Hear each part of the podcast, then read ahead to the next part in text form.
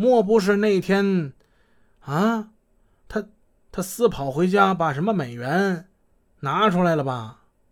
啊啊！你个老小子啊，私吞了！我操，不够意思。汪家里就把这个怀疑呢，跟他哥汪家人说了。汪家人也有同感。汪家人跟王文旭关系不是挺好吗？他把这事跟王文旭也说了。哎，王文旭反应更大。前文咱也提过，王文旭呢跟孙德林平时就意见不合，老发生争吵。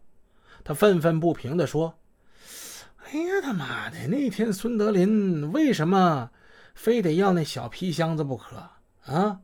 肯定就有鬼！我当时我就我就合计的，哎，我操！咱们几个把脑袋别裤腰带上，干他妈抢劫这行，他来这一手啊啊！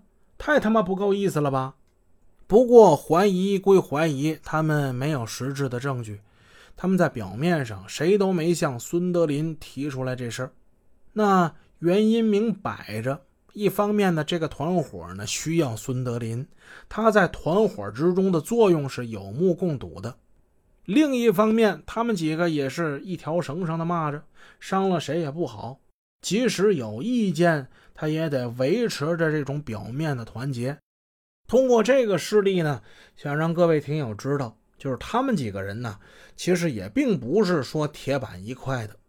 咱们再说这回抢劫的这案子，抢劫运钞车这一把，他们共得现金二十九万八千元，其中除了整捆整捆的大钞之外，还有一个兜子，里面装的是许多用纸卷成卷的硬币，还有一枚现金章。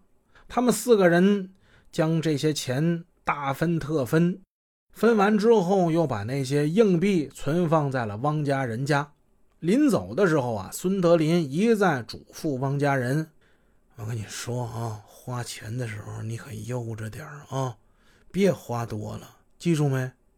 汪家人连连点头：“你你你就放放心吧啊，那我我我连这这个还不懂。”几天之后，孙德林再次来到汪家人的家，问起那些没有分的那些硬币，那些硬币去哪儿了？汪家人不紧不慢地从隐蔽处拿出了一些钞票，往床上一放，都都都都搁这儿了。嗯，孙德林吓得一身冷汗。硬币呢？硬硬硬硬币还要要它干啥呀？